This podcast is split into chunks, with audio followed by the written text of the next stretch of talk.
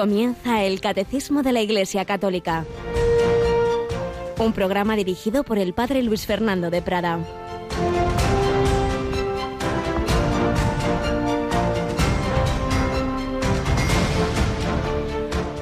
Mis ovejas escuchan mi voz, y yo las conozco, y ellas me siguen, y yo les doy la vida eterna. No perecerán para siempre, y nadie las arrebatará de mi mano. Alabado sean Jesús, María y José. Muy buenos días en este 10 de mayo de 2022. 10 de mayo, San Juan de Ávila, patrono del clero secular español, doctor de la Iglesia, así proclamado por el Papa Benedicto XVI, apóstol de Andalucía, maestro de santos, esa constelación impresionante de santos del siglo XVI que se relacionaban entre ellos, que se ayudaban, que se aconsejaban Solo pensar uno se queda impresionado. San Juan de Ávila, Santa Teresa de Jesús, San Pedro de Alcántara, San Juan de Dios, San Ignacio de Loyola, San Francisco Javier, Santa Teresa, San Juan de la Cruz, bueno, bueno, y podríamos seguir Santo Tomás de Villanueva, tremendo, tremendo. Eso pedimos al Señor, nuevas constelaciones de santos, esa es la verdadera reforma de la Iglesia. Felicidades a mis hermanos en el sacerdocio, más de 70 como sabéis, colaboran habitualmente en Radio María. Es decir, que más allá de lo que tienen encomendado, que no es poco, que siempre andamos con el agua al cuello, encima el otro día, por ejemplo, alguien sé que grababa su programa cerca de las dos de la madrugada, porque al día siguiente a las siete y media de la mañana salía de casa, madre mía. Un esfuerzo para que llegue esta palabra del buen pastor a todas las ovejas pero es que son conscientes de, que esto es algo del Señor y de María, que las ondas de la radio extienden esa palabra a todos los lugares, llegan a donde muchos no quieren escuchar. El otro día mismo recibía una visita que me contaban de un vecino que era muy contrario a la iglesia, se decía ateo, pero como tantas otras ocasiones el coche fue nuestro aliado, le entró la sintonía de Radio María, no sabe nadie cómo, cómo ni por qué en el coche, tocó su corazón y como nos han contado más de 5, 6, 15, 20 ocasiones, tuvo que parar el coche porque estaba conmovido, llorando a lágrima viva. Cambió de vida, se fue a una parroquia, se confesó y ahora evangeliza. El Señor hace maravillas. El Señor actúa en tantos corazones, como nos cuenta en la primera lectura, que se iba extendiendo el Evangelio. A raíz de la persecución que se provocó por, por el martirio de San Esteban, Muchos discípulos salieron de Jerusalén y dice eh, la lectura primera de hoy, al llegar a Antioquía se pusieron a hablar, también a los griegos, no solo a los judíos, anunciándoles la buena nueva del Señor Jesús. Y como, gran, como la mano del Señor estaba con ellos, gran número creyó y se convirtió al Señor. Se iba extendiendo el Evangelio. Pues eso ocurre también a través de Radio María. Se va extendiendo en España y en el mundo entero. Bueno, aquí tenemos a una veterana de esta radio que ha vivido mucho, Yolanda Gómez. Buenos días. Muy buenos días. Bueno, Yoli, al principio lo oíais en tu barrio, que es este, ¿verdad? Cuatro Vientos. Aquí en Cuatro Vientos se escuchaba muy poquito, luego poco a poco se fue expandiendo por, por algunas zonas de Madrid y luego ya se fue a otras ciudades de España, lo cual fue una alegría inmensa. Y en efecto sigue ese proceso, pues gracias, gracias a tantísima gente buena a tantos voluntarios, bienhechores, donantes y tenemos pues dos buenas noticias. Una, que, ya sabéis que esto de tener, de poder emitir no depende de nosotros. Muchas veces, oiga, pongan aquí una frecuencia y tenemos que repetir una y otra vez que no depende de nosotros. Si de nosotros dependiera, estábamos en todos lados, claro. ¿Qué más quisiéramos nosotros? Cuando en algún sitio dije que es que no se oye, pues estad seguros de que no es cosa nuestra, que es que hay ahí algún determinado problema que no depende de nosotros. ¿Cómo se puede emitir? Pues en los concursos de que convocan las comunidades autónomas siempre nos presentamos, pero por desgracia no suelen conceder las frecuencias, por lo menos solamente a veces alguna cosilla por ahí. Y luego cuando hay alguien que por lo que sea va a dejar esa frecuencia que tenía y la vende, y eso es lo que ha ocurrido en Madrid, en la Comunidad de Madrid y por eso desde el sábado pasado estamos emitiendo en la 97.2, porque eh, quienes tenían esa frecuencia decidieron dejar, dejar ese, ese negocio, esa emisora comercial. Nosotros no somos comerciales, nosotros lo que queremos es solo evangelizar.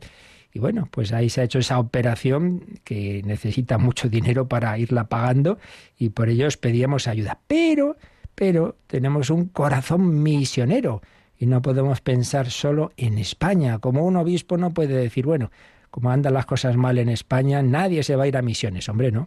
Eh, la Iglesia es católica, hay que evangelizar el mundo entero.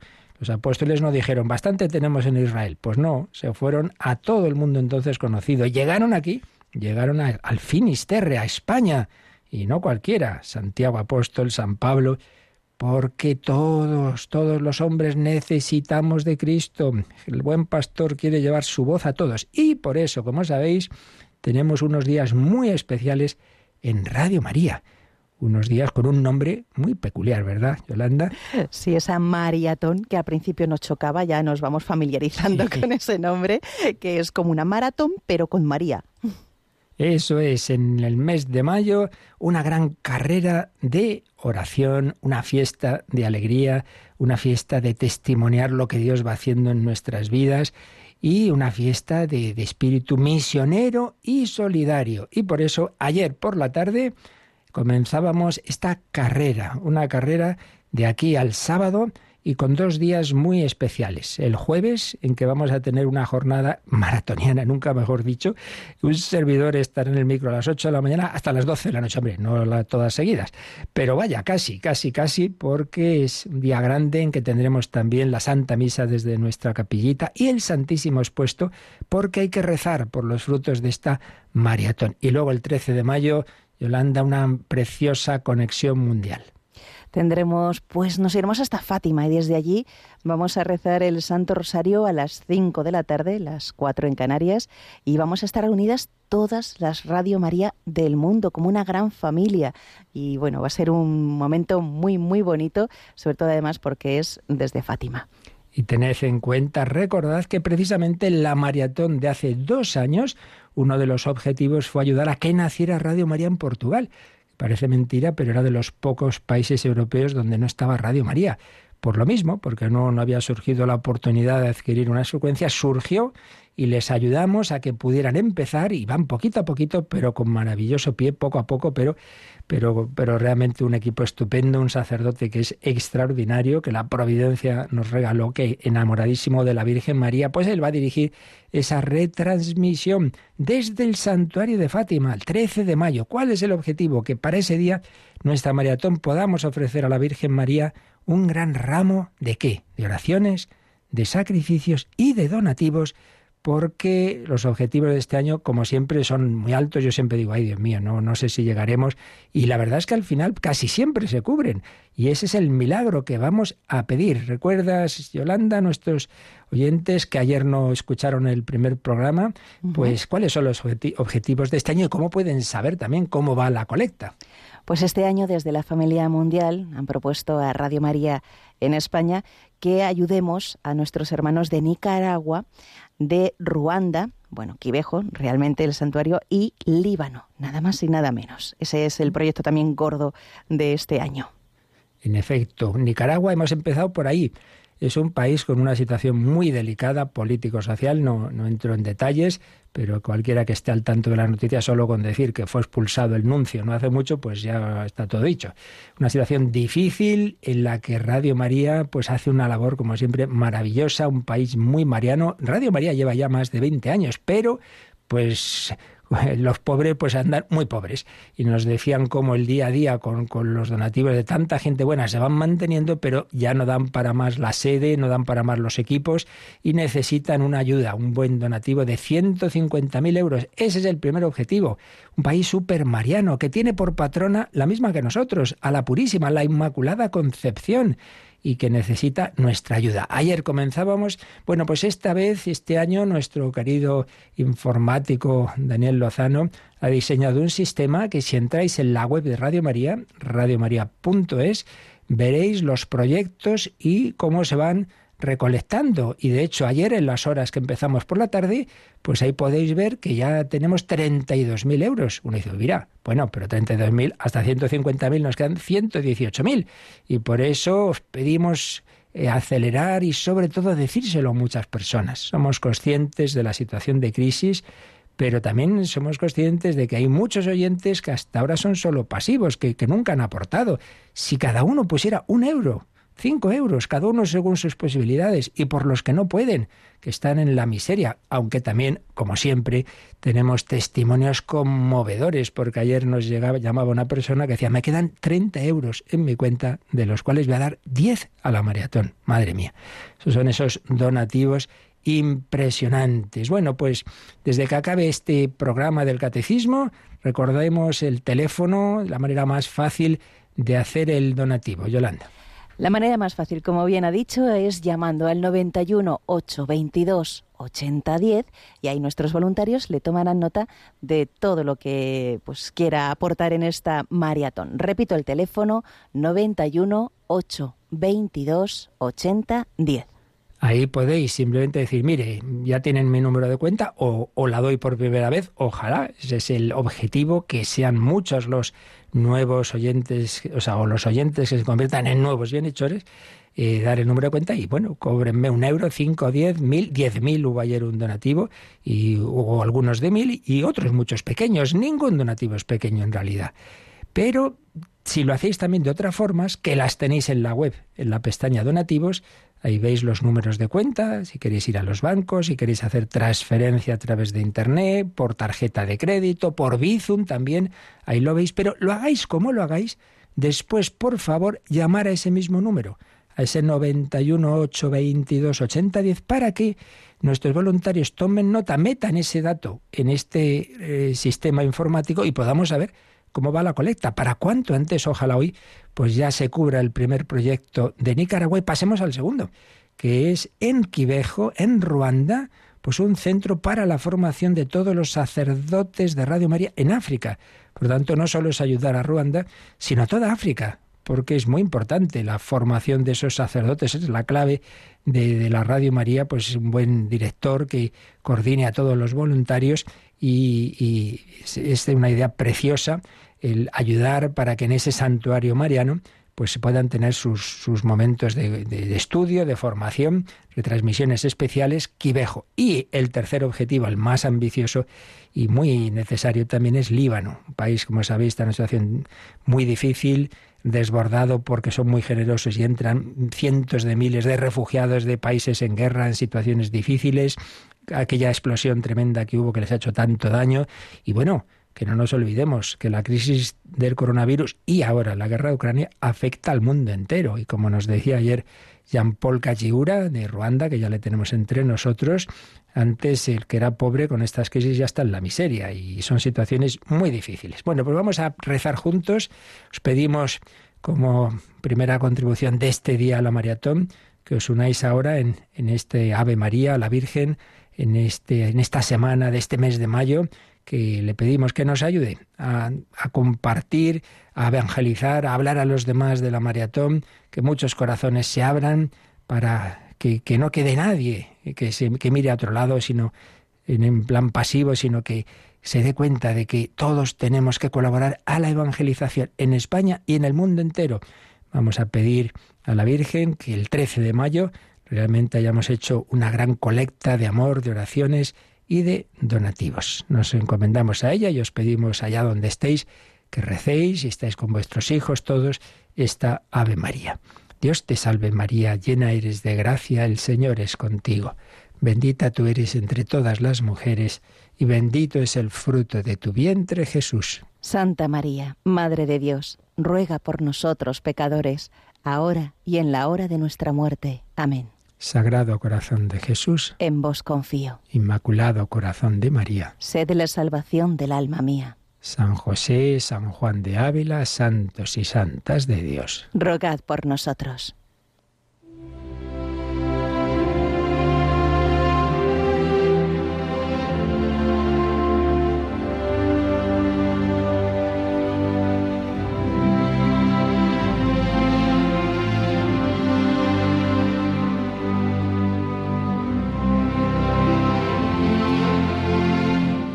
Ignacio de Loyola.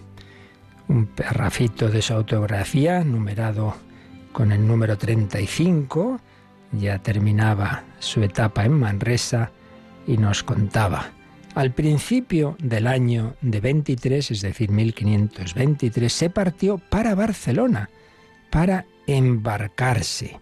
Y aunque se le ofrecían algunas compañías, no quiso ir sino solo, que toda su cosa era tener a solo Dios por refugio. Y así, un día, a unos que mucho le instaban, porque no sabía lengua italiana ni latina, para que tomase una compañía, diciéndole cuánto le ayudaría y loándosela mucho, él dijo que aunque fuese hijo o hermano del duque de Cardona, no iría en su compañía, porque él deseaba tener tres virtudes, caridad y fe y esperanza. Y llevando un compañero, cuando tuviese hambre, esperaría ayuda de él, y cuando cayese, le ayudaría a levantar. Y así también se confiara de él y le tendría afición por estos respetos, y que esta confianza y afición y esperanza la quería tener en solo Dios. Y esto que decía de esta manera, lo sentía así en su corazón. Y con estos pensamientos él tenía deseos de embarcarse, no solamente solo, mas sin ninguna provisión.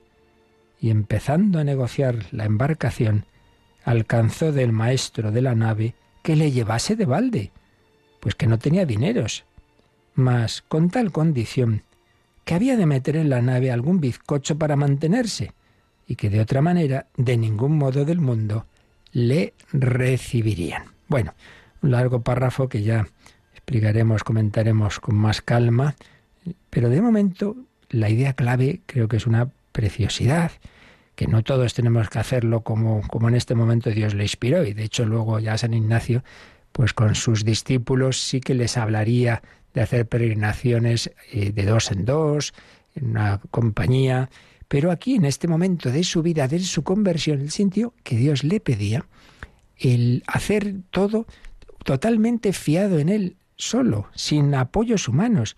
Por eso cuando le decían, bueno, pero vaya con otra persona, otro que le ayude, otro que sepa italiano, porque usted se va... Claro, toda esa idea, recordemos, eh, desde su conversión, era llegar a Jerusalén. Y iba peregrinando poco a poco, lo que pasa es que la providencia hizo que se detuviera pues un año prácticamente en Manresa, que fue donde Dios le fue instruyendo espiritualmente, y luego ya iba a Barcelona para de Barcelona ir a Roma para pedir el permiso que hacía falta para peregrinar a Tierra Santa y ir a Venecia, salir desde allí el barco y llegar a Jerusalén. Bueno, pues para todo esto era un proceso muy complicado en aquella época, estaba los, el turco, como llamaban, dominaba el Mediterráneo, en fin, muy complicado. Todo el mundo le decía, hombre, tiene que ir con compañía, tiene que llevar dinero. Esto que dice aquí llevar bizcocho quiere decir provisiones para el viaje. ¿Cómo va a ir así? No, no, no, no, no, no. Yo solo quiero apoyarme en Dios, porque si tengo todos esos apoyos, entonces ya mi esperanza la pongo en los apoyos y no en Dios. Sentía esa llamada del Señor. ¡Qué maravilla! ¿Se fió de Dios? Bueno, pues se lo fue concediendo, ya lo veremos. De momento ya hemos oído que ya consiguió que no le cobraran el viaje. Lo único que le decían que tenía que llevar provisiones. Y eso tampoco le parecía. Pensaba que no, que el Señor le pedía fiarse en todo de la providencia. Bueno, pues veremos qué ocurrió con esto, pero nos quedamos hoy con ese mensaje para nuestra vida. Fíate del Señor y sobre todo pensemos que todo en la providencia está pensado para que crezcamos en fe, esperanza y caridad, que nos fiemos del Señor y que precisamente los problemas, los sufrimientos, las dificultades, las crisis, las ruinas, todo esto, justamente son la ocasión para que veamos en quién me apoyo. Pues va, todo va bien, sí, sí, yo confío en Dios. Bueno, confías en Dios y en tu salud y en tu dinero y en tu tal y en tu cual. Pero cuando falla, cuando se levanta la tormenta, ¿te desesperas, te angustias o confías en el Señor? Pues le pedimos que realmente seamos así, eh, personas de fe, como, como los santos, como San Ignacio, como San Juan de Ávila, como Santa Teresa. Dios sabe más, Dios sabe más, fíate de Él. Vivir como hijos de Dios, confiados en nuestro Padre. Así se lo pedimos al Señor por intercesión de estos grandes santos.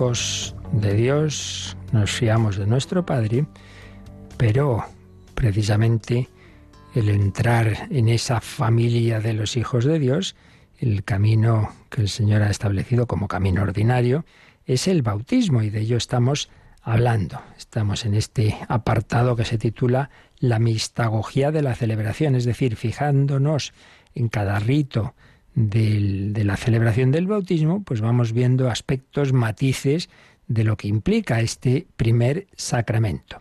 Habíamos visto la, acogida del, del, que llega, sea adulto o sean los padres que traen a un niño, se le hace la señal de la cruz, se proclama la, la palabra de Dios en algunas lecturas, se hace esa unción eh, con el óleo de los catecúmenos que, que es en una oración de exorcismo, el rito principal, evidentemente, que es el agua. El agua, si estamos en tiempo pascual, ya es el agua que se ha bendecido en la vigilia pascual y si no, se bendice ahí. Y el rito esencial, que es con el agua, eh, derramándola en la cabeza, o si se hace por inmersión entrando en el agua, diciendo yo te bautizo en el nombre del Padre y del Hijo y del Espíritu Santo. Aunque hay mm, pequeñas variantes eh, entre hacerlo con esta fórmula en la liturgia occidental y la liturgia oriental. Luego, la unción con el santo crisma. Con el santo crisma en la coronilla, que eh, significa eh, la unción, Cristo es el ungido, Mesías, es decir, Cristo en griego significa ungido. Bueno, pues la unción que se nos hace significa la incorporación a Cristo porque el cristiano también es ungido sacerdote, profeta y rey, como es él. Evidentemente, en nuestro caso, una pequeña participación, participación del que es con mayúsculas el sumo sacerdote, el gran profeta, la palabra hecha carne y rey pero el cristiano pues queda incorporado y así también es miembro de ese cuerpo místico, la Iglesia, en la cual pues todos participamos de esas dimensiones de Cristo, sacerdote, profeta, rey y bueno, y bueno, hijos la primera, hijos en el Hijo. Y aquí explicábamos que una y otra vez nos siguen llegando preguntas sobre el tema porque choca quizá en lo que hemos eh, pensado quizá durante muchos años eh, explicábamos ya que esa unción que se hace después del rito esencial del bautismo, en las iglesias, al principio se hacían dos unciones, dos unciones. Una la hacía el sacerdote y otra la hacía el obispo. esa segunda unción que hacía el obispo es la crismación o confirmación, porque inicialmente ese bautismo de adultos o de niños se daban, y así se sigue haciendo en Oriente, se daba unidos en la celebración el bautismo y la confirmación, porque la confirmación no deja de ser la plenitud del bautismo, como el completarlo. Y luego, incluso en Oriente, una gotita de la sangre de Cristo, también ese otro sacramento, los tres sacramentos de iniciación, por tanto, bautismo, confirmación y Eucaristía. Esto del de dar la Eucaristía en, Occidente no se, no se hacía, pero sí que se hacía al principio unidos esas dos unciones de bautismo y confirmación. Pero luego, al extenderse las comunidades cristianas, era imposible que los obispos hicieran todo esto, como es lógico. Entonces lo hacía el sacerdote, el bautismo, y el sacerdote normalmente no confirma. Puede delegarle el obispo, pero se, normalmente se, se, reserva al obispo la confirmación. En Oriente, en cambio, prefiere el obispo delegar en el sacerdote. Son dos tradiciones, ambas lícitas, pero en Occidente, ¿qué pasó? Pues ya lo decíamos, que el sacerdote hacía solo el bautismo y esperaba que el obispo pasara por esa parroquia, por ese pueblo, claro, ya, como digo, ya empezaron a ser diócesis grandes, extendidas por el campo, había muchos lugares y entonces muchas veces pasaban años hasta la confirmación. Ese es el motivo por el cual la confirmación se fue dilatando y claro, pues si iba a tardar mucho en llegar al obispo no iban a esperar entonces a hacer la primera comunión y por eso es por lo que en nuestra cabeza pues muchas veces seguimos pensando, no, primero el bautismo, luego la primera comunión y luego la confirmación, pues no. No, lo suyo es bautismo y confirmación y después la Eucaristía. Bueno, pues lo que decíamos, que, que se da esa unción, esa crismación, perdón, eh, con el santo crisma, que en el bautismo no es confirmación, sino que es esa ese símbolo de la incorporación a Cristo sacerdote, profeta y rey. Pues ahí es donde nos habíamos quedado. Hemos resumido un poquito todo lo anterior. ¿Cuál es el siguiente rito? Pues leemos, Yolanda, eh, eh, dos, dos ritos que nos explica el 1243. La vestidura blanca simboliza que el bautizado se ha revestido de Cristo, ha resucitado con Cristo. El cirio, que se enciende en el cirio pascual, significa que Cristo ha iluminado al neófito. En Cristo, los bautizados son la luz del mundo. El nuevo bautizado es ahora Hijo de Dios en el Hijo único. Puede ya decir la oración de los hijos de Dios, el Padre nuestro. Bueno, pues como veis, en este número se juntan dos ritos. Uno, la imposición de una vestidura blanca. Cuando es eh, bautismo de adultos, pues se pone un alba o una capa blanca encima de, la ropa que puedan llevar. Y si es niño, pues claro, es, ya va con, con un vestidito eh, o se pone, pero normalmente se pone ahí encima, en ese momento se le pone algo que indica que, que, ha sido bautizado y por tanto se ha revestido de Cristo. Esta expresión es de San Pablo, en Gálatas 3:27. Gálatas 3:27. Y es que, no lo olvidemos, esto no es una cosa meramente externa, yo me apunto a un grupo de fans de Jesucristo. Pues no es eso. La Iglesia no es un club eh, como tantos otros, no, no, no. Es una realidad interior que tiene su dimensión exterior, evidentemente. Y por eso también hay unos registros, hay un libro de bautismos, todo eso, sí, sí. Pero lo esencial es interior. Entonces lo que ocurre, ante todo, ocurre en el alma, que en, esa, en ese espíritu que tenemos cada uno de nosotros, esté en un cuerpo sanísimo o en un cuerpo con 37 discapacidades, me da igual, todos tenemos la misma dignidad porque no somos animalitos, tenemos un espíritu creado directamente por Dios, que eso no viene de los padres, de los padres viene nuestro cuerpo, el alma la crea Dios en cada ser humano, lo que pasa es que la crea en un cuerpo que hereda, eso sí, según las leyes genéticas, pues lo que viene de los padres. Dios no crea cuerpos directamente Él, digamos, con enfermedades, pero sí actúa infundiendo el alma en un cuerpo que hereda las características buenas o malas de toda una herencia, ¿verdad? Bueno, entonces, a lo que vamos, que en el alma Dios actúa, infunde su gracia, participación de la vida divina, de la naturaleza divina. Ya no está vacía, está llena del Padre, del Hijo y del Espíritu Santo. Yo te bautizo, yo te consagro, yo te meto en Dios, yo te empapo de, de la Santísima Trinidad. Entonces has recibido la gracia de Dios, las virtudes teologales se han infundido, la fe, la esperanza y la caridad. Claro, están en germen, es como tienes, tienes eh, la inteligencia, pero claro, todavía el niño no la usa eh, hasta que llega al uso de razón. Bueno, pues junto a la inteligencia, esa manera de ver las cosas con los ojos de Dios. Bueno, pues todo eso que ocurre ahí al recibir en germen las virtudes, virtudes teologales y, y la posibilidad de que de ir desarrollando todas las demás virtudes. Eso es lo que se simboliza con esa vestidura blanca, que por otro lado implica la, oye, significa la limpieza. El alma estaba en esa situación que decíamos de separación de Dios, en la que todos somos concebidos, menos la Virgen María, situación de separación de Dios, de pecado original, hay algo roto en nosotros, y bien que lo vemos. En cuanto ya el niñito empieza un poquito ya mío, mío, a pelearse, pero ¿qué pasa aquí? ¿Qué pasa aquí? Pues que hay algo roto en nosotros y luego pues de adultos bien lo vemos. Mañana madrugo, uy, qué sueño. no, ya, ya no, no, no he sido capaz. Mañana no me enfado, ala, el día que peor. Mañana no haré esto, no haré lo otro, no hago el bien que quiero, sino el mal que no quiero. Hay algo roto en nosotros, ¿es así?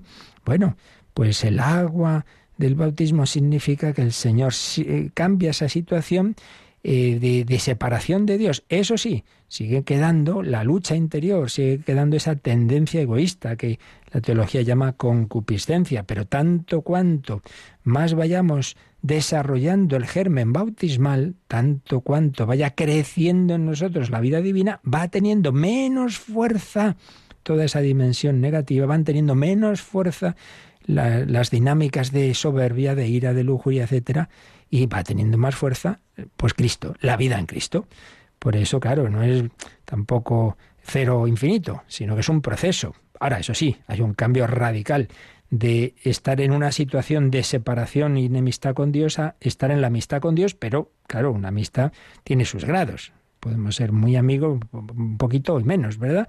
Por eso hay que ir creciendo. Por eso, claro, es el primer sacramento, pero no es el único. Hay que seguir alimentándose, especialmente con la Eucaristía y luego después con la confesión, que viene a ser profundizar y renovar el bautismo cuando hemos tenido caídas. Así pues, vestidura blanca, limpieza del alma, igual no podíamos ponernos de blanco al salir de confesar, porque repito, es como un segundo bautismo. El bautismo no se puede repetir, pero la confesión equivale en este sentido al bautismo, volver a limpiar y volver a llenarse de la gracia de Dios. En ese primer sacramento, pues esa vestidura blanca simboliza esa limpieza que se ha hecho del pecado original y si uno ya era mayor pues de todos los demás pecados y simboliza que el bautizado sea revestido de Cristo, ha resucitado con Cristo. Y esto de que ha resucitado con Cristo se simboliza con el siguiente rito que ya también nos ha mencionado el 1243. Está ahí presente en la celebración el cirio pascual. El cirio pascual que se encendió en la vigilia pascual. Entonces, ¿qué se hace?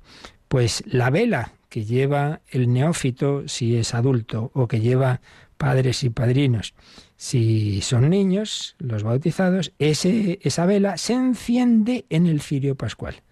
Y significa que Cristo ha iluminado a esa persona que se ha bautizado. Cristo ha iluminado al neófito. Y por eso dice eh, el catecismo que en Cristo los bautizados son la luz del mundo. Y nos pone dos citas, Mateo 5.14 y Filipenses 2, 15. Los bautizados son la luz del mundo. Vamos a ver esas citas. Cogemos Mateo 5 desde el 14, el Sermón del Monte. Vosotros sois la luz del mundo. No se puede ocultar una ciudad puesta en lo alto de un monte. Tampoco se enciende una lámpara para meterla debajo del celemín, sino para ponerla en el candelero y que alumbre a todos los de casa. Brilla así vuestra luz ante los hombres, para que vean vuestras buenas obras y den gloria a vuestro Padre que está en los cielos. Pues sí, estamos llamados a reflejar al que es la luz del mundo. La luz del mundo es Jesucristo. Yo soy la luz del mundo. El que me sigue no camina en tinieblas. Pero veis, aquí es donde está eso de la participación. Cristo es el sacerdote, profeta y rey, sí, pero nos da a participar de esas cualidades. Pues también Cristo es la luz del mundo. Bueno, pues si yo eh, enciendo mi velita en el cirio pascual, significa que participo, que soy iluminado.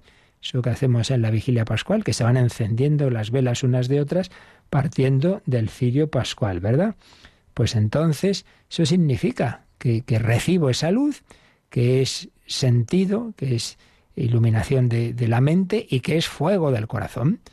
Claro, una vela encendida ilumina y calienta. Eh, ahí están esas dos dimensiones de, iluminar nuestro pensamiento y de encender nuestro afecto, nuestro corazón. Vosotros sois la luz del mundo. Oye, pues no la escondas. Eh, no seas como decía uno a propósito de los de los estudiantes católicos que están en una universidad y no se notan. Dices que son de la secreta, son de la secreta. Aquí ni pío. Nunca dicen que son católicos, no se presentan al capellán, que, que no me vean que entro en la capilla, hombre. Pues sí, lo mismo que la universidad, en el trabajo, en, no seas de la secreta. tampoco vas, hay que ir con una pancarta, ¿eh? pero, pero hombre, anda que no hay ocasiones. Pues sí, yo soy católico, sí, pasa algo. y sí, sí, son muy raros. Pues mira, que tú qué bien, los raros, que vamos a la iglesia.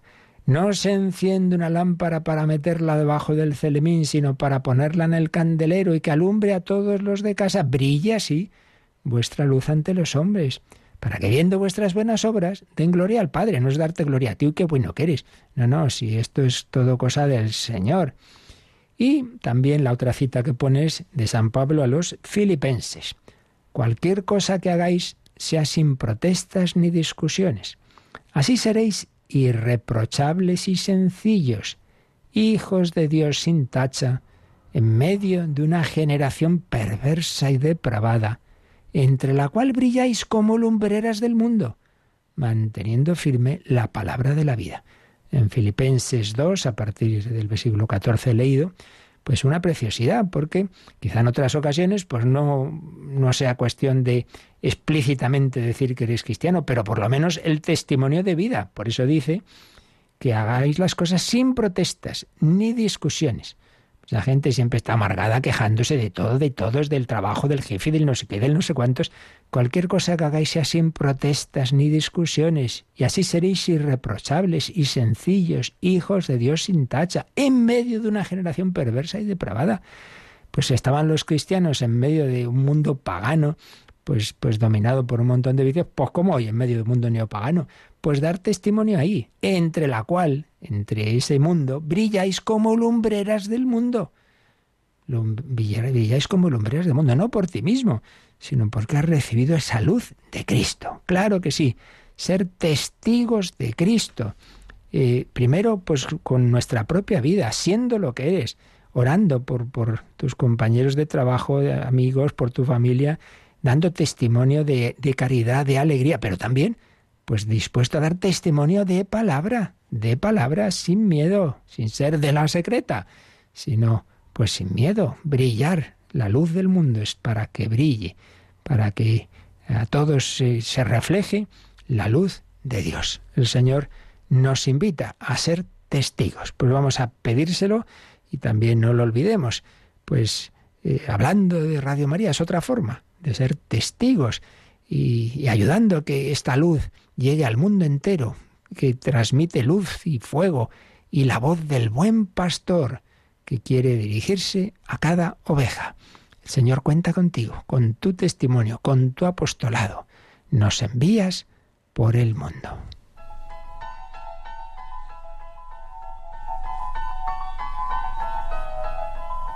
Nos envías anunciar la buena nueva. Nos envías por el mundo anunciar la buena nueva. Mil antorchas encendidas y una nueva primavera. Mil antorchas encendidas y una nueva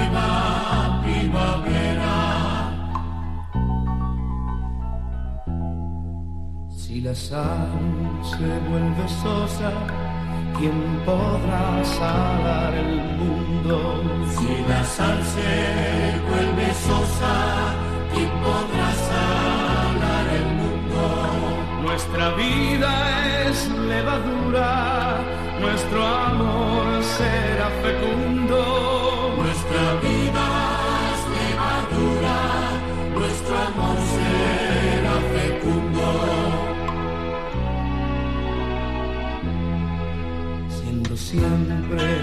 Testigos, cumpliremos el destino. Siendo siempre tus testigos, cumpliremos el destino. Sembraremos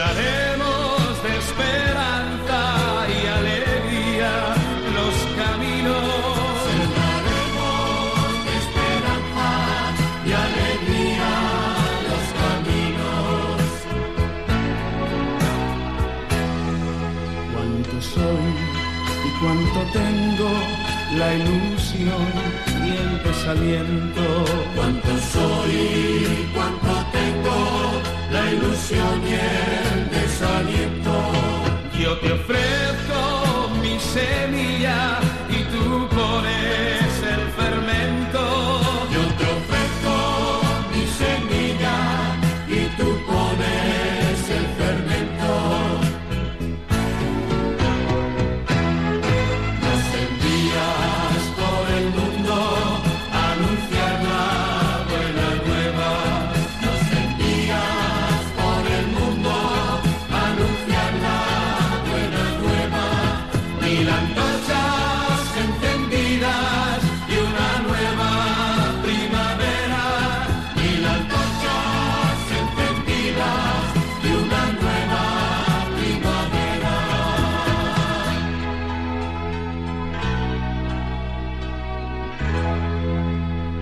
El Catecismo de la Iglesia Católica en Radio María.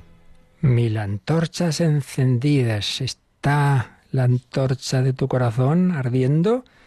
Y si no, pues acudamos al Señor, vayamos a la, a la capilla, pongámonos ante el sagrario, confesémonos, pidamos esa luz, ese fuego. Sobre este rito que estamos diciendo, la vela, la iluminación, el cirio pascual que comunica nuestro fuego, nos sugiere el catecismo que repasemos lo que vimos al empezar el sacramento del bautismo, donde veíamos que uno de los nombres que se ha usado en la tradición para hablar del bautismo es precisamente la iluminación. vamos a repasar lo que decía este número que nos ayuda a entender este símbolo, esta dimensión, este rito de, de la vela de la luz. 1216. Este baño es llamado iluminación porque quienes reciben esta enseñanza catequética, su espíritu es iluminado. Habiendo recibido en el bautismo al Verbo, la luz verdadera que ilumina a todo hombre, el bautizado, tras haber sido iluminado, se convierte en hijo de la luz y en luz él mismo. Qué bonito. Lo que aquí se nos pone todo es un empedrado de citas, ¿eh? Habiendo recibido al Verbo, la luz verdadera que ilumina a todo hombre. Es una frase de San Juan en el prólogo de, su Evangelio, del cuarto Evangelio, Juan 1.9. La luz verdadera, la luz es Cristo esa luz quiere iluminar a todo hombre, pero hace falta que se deje iluminar.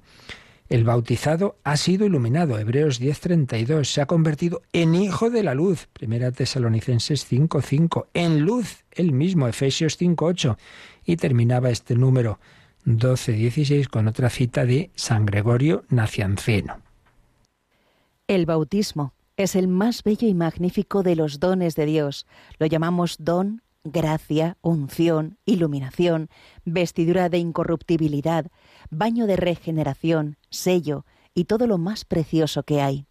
Don, porque es conferido a los que no aportan nada. Gracia, porque es dado incluso a culpables. Bautismo, porque el pecado es sepultado en el agua. Unción, porque es sagrado y real. Tales son los que son ungidos. Iluminación, porque es luz resplandeciente, vestidura porque cubre nuestra vergüenza, baño porque lava, sello porque nos guarda y es el signo de la soberanía de Dios. Pues como veis, un montón de palabras porque son muchos los aspectos, los matices, las dimensiones maravillosas del bautismo. Pero aquí en concreto estamos fijándonos en iluminación, porque da sentido a nuestra vida, porque nos da la fe, que nos muestra el camino, porque nos da la esperanza, porque enciende el corazón con la caridad. Bueno, pues entonces ya llevamos estos dos ritos después de los que habíamos visto de los días anteriores. Revestirse, esta vestidura de blanca simboliza que el bautizado sea revestido de Cristo y la vela que lleva el propio neófito o el padre o padrino eh, en su nombre, que significa que el bautizado ha sido iluminado por Cristo la luz del mundo. Pero en este mismo número 1243 se añade algo, decía yo antes dos, pero en realidad aquí se nos habla de tres ritos. ¿Qué se hace a continuación? Pues a continuación, eh, si el sacerdote, el diácono, quien preside, invita a, a, la familia, a ese bautizado y a su familia, a acercarse al altar a ese altar donde, como decíamos antes, más adelante, bueno, si es adulto, eh, en esa mm, se hace todo en una santa misa y entonces en esa misa va a recibir la comunión. En ese caso, pues ya seguiría la misa hasta el momento del rito de la comunión. Pero si no, si simplemente es el bautismo, pues nos acercamos al altar y ¿qué se hace? Se reza al Padre Nuestro, claro, porque por ese sacramento se ha recibido la filiación divina, hijos en el Hijo. Leemos, Yolanda, esa, esa, esa última frase de este número 1243. El nuevo bautizado es ahora hijo de Dios en el Hijo único. Puede ya decir la oración de los hijos de Dios, el Padre nuestro. Fijémonos bien en esa expresión ya clásica en la teología, es hijo de Dios en el Hijo único. La expresión de hijos en el Hijo. Realmente Dios solo tiene un hijo, como María solo tiene un hijo. Lo que pasa es que en ese hijo estamos todos metidos. Estamos incorporados a Él. Por eso el Padre nos mira con el amor con que mira a su Hijo. Somos hijos en el Hijo. Y lo mismo María. Eh, Jesús le dice a María, ahí tienes a tu Hijo, ahí tienes a tu Hijo, es decir, a mí, porque yo estoy en Juan. Y en Juan estamos, Juan no es Juan, simplemente es el discípulo, es el cristiano. Cada uno de nosotros tenemos un padre, tenemos una madre. Y por eso se reza el Padre nuestro. Y nos sugiere el catecismo que leamos el número 2769, que como podéis ver ya es del final del catecismo porque es de la cuarta parte. Esa cuarta parte, que es la parte de la oración, tiene dos secciones, como todas las cuatro partes del catecismo. Una primera como de fundamentos generales y una segunda que es comentario del Padre Nuestro, del Padre Nuestro, ese Padre Nuestro que se reza ahí en esta parte final del bautismo. Entonces, en esa parte es donde viene el número 2769 que nos sugiere el catecismo que leamos porque tiene mucho que ver con lo que está explicando aquí. En el bautismo y la confirmación, la entrega de la oración del Señor significa el nuevo nacimiento a la vida divina. Como la oración cristiana es hablar con Dios, con la misma palabra de Dios, los que son engendrados de nuevo por la palabra del Dios vivo aprenden a invocar a su Padre con la única palabra que Él escucha siempre. Y pueden hacerlo de ahora en adelante porque el sello de la unción del Espíritu Santo ha sido grabado indeleble en sus corazones, sus oídos, sus labios, en todo su ser filial. Por eso, la mayor parte de los comentarios patrísticos del Padre Nuestro están dirigidos a los catecúmenos y a los neófitos. Cuando la Iglesia reza la oración del Señor, es siempre el pueblo de los neófitos el que ora y obtiene misericordia. Pues una preciosidad. Bueno, si es que el catecismo es una maravilla. Esta cuarta parte en concreto es realmente, vamos, leemos muchas veces muchas cosas por ahí, muchos libros de oración, y es que aquí está sintetizado lo mejor de lo mejor. En el bautismo, en la confirmación, la entrega, en latín tradicio, cuando se va haciendo un proceso catecumenal de los adultos, pues hay un momento, hay uno de los ritos que se, se, va haciendo a lo largo de los meses de preparación, que es eso. Hoy se te entrega el credo, hoy se te entrega la oración. Aprende a redirigirte a Dios al Padre. La oración del Señor significa el nuevo nacimiento a la vida divina, con la propia palabra de Dios. ¿Cómo me dirijo a Dios? Con la palabra de Dios. ¿Quién ha enseñado al Padre nuestro? La palabra hecha carne, Jesucristo. Fieles a la recomendación del Salvador y siguiendo su divina enseñanza, nos atrevemos a decir, aprendo a invocar a Dios como Padre, con la palabra del Hijo, que nos ha enseñado. Cuando haréis decir, Padre nuestro. Entonces, ahora ya, marcado por el sello de la unción del Espíritu Santo, habiendo recibido la filiación divina, habiendo sido crismado, es decir, ungido, incorporado a Cristo, sacerdote, profeta y rey, hijo. En el Hijo me dirijo a mi Padre, a nuestro Padre, mejor dicho, porque lo hacemos en familia, en la familia de los hijos de Dios, y decimos, Padre nuestro, Abba, Padre. Bueno, qué maravilla. Pues nos quedamos aquí porque luego ya lo siguiente era hablar de esto que ya he apuntado antes, ¿no? Que tras eh, recibir el, el bautismo, Luego, lo suyo teológicamente es la confirmación, que si se ha bautizado el adulto, la ha recibido ya en esa misma celebración o enseguida. Y luego ya lo siguiente sería la primera comunión.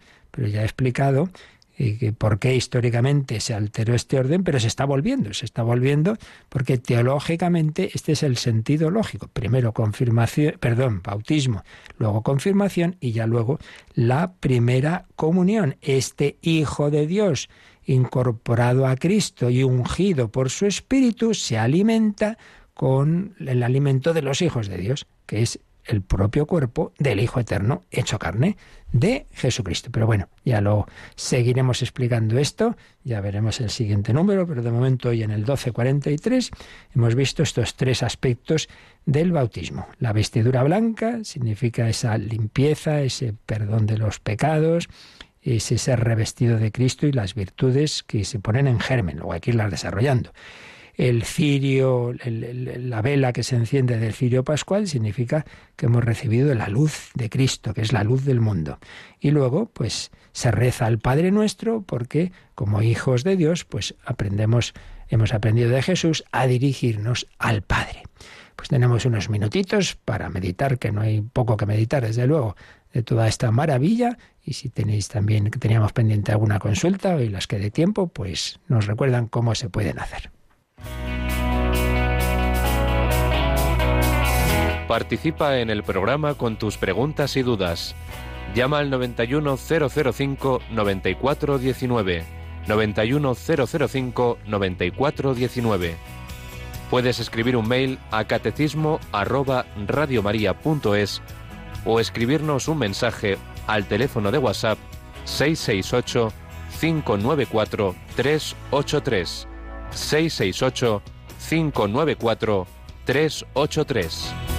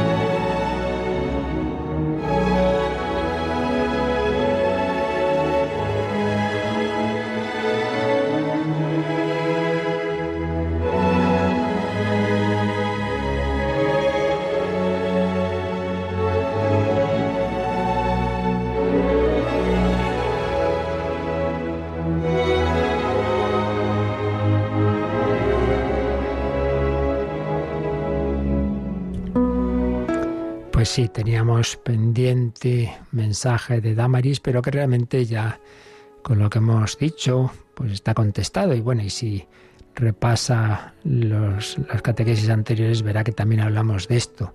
Dice, no entiendo por qué en algunos sitios te confirman antes de la comunión. En mi niñez entendía que la confirmación era para confirmar la fe que había recibido después de las catequesis de comunión. Pues ya te hemos dicho que eso ha pasado por, bueno, por estas circunstancias históricas. Es verdad que también hubo una época en que como que se acentuaba, bueno, pues ahora cada uno ya es más mayorcito, tú confirmas la fe que recibiste. Pues no, ese no es el sentido de la confirmación, no es que tú confirmas con tu cabecita y tu libertad. No, no, no, no, el que confirma es Dios. Él confirma lo que ha hecho en el bautismo. Entonces, lo suyo es esto, primero bautismo y luego confirmación. Por lo tanto, no te extrañe.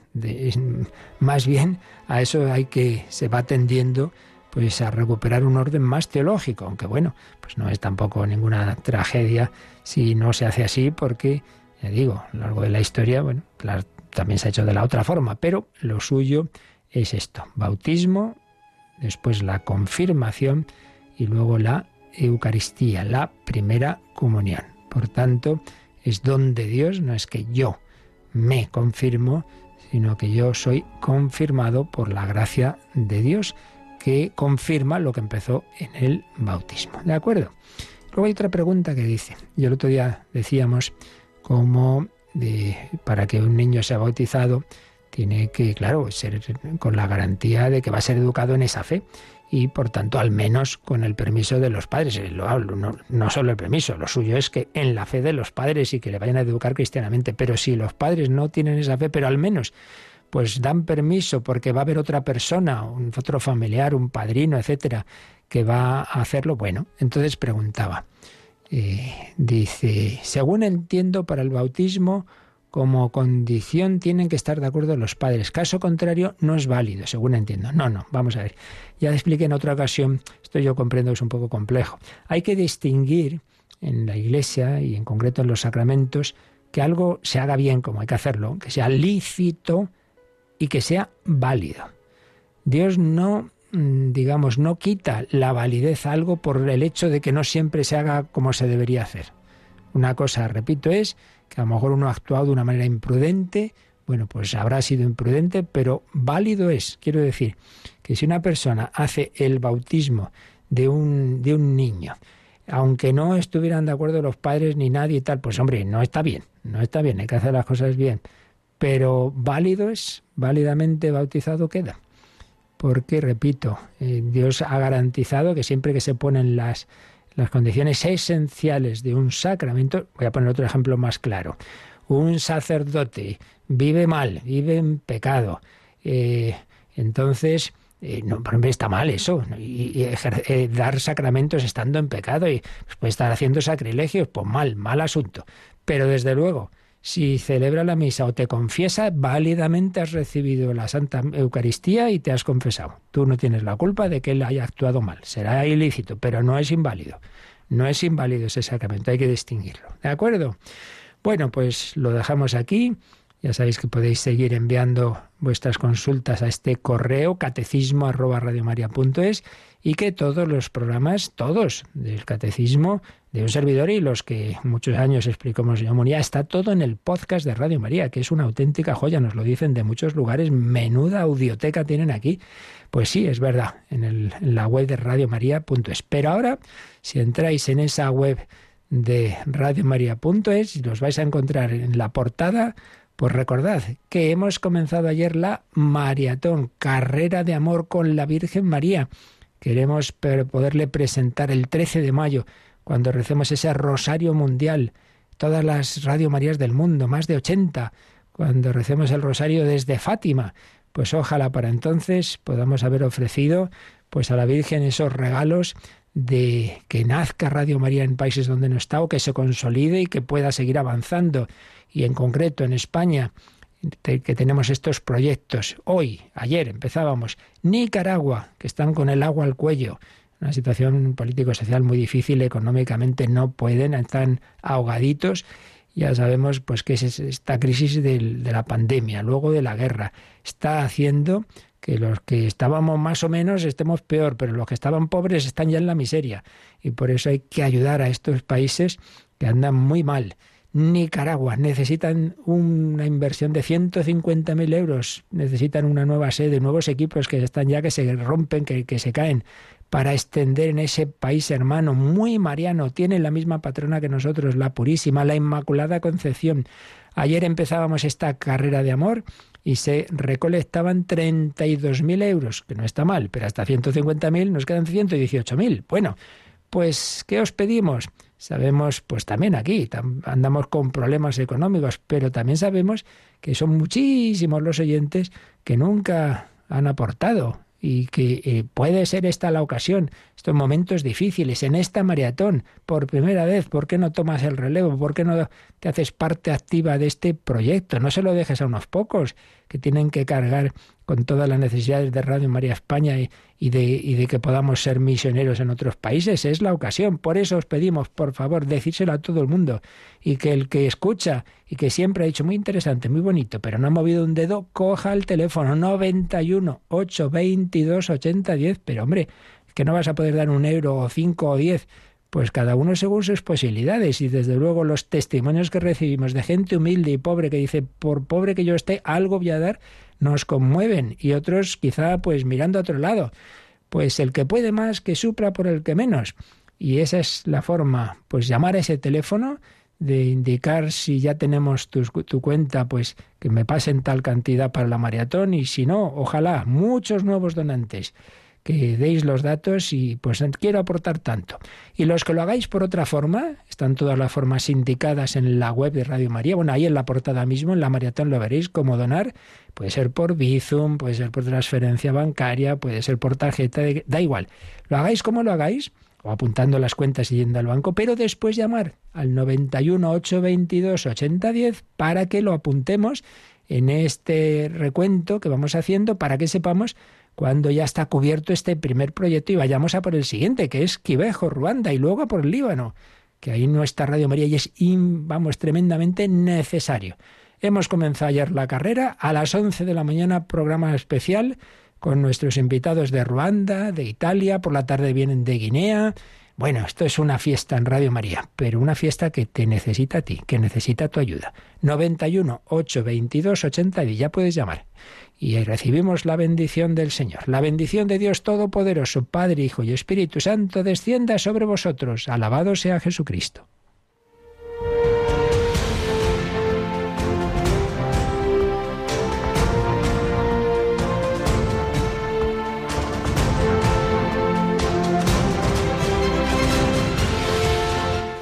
Han escuchado en Radio María el Catecismo de la Iglesia Católica Un programa dirigido por el padre Luis Fernando de Prada.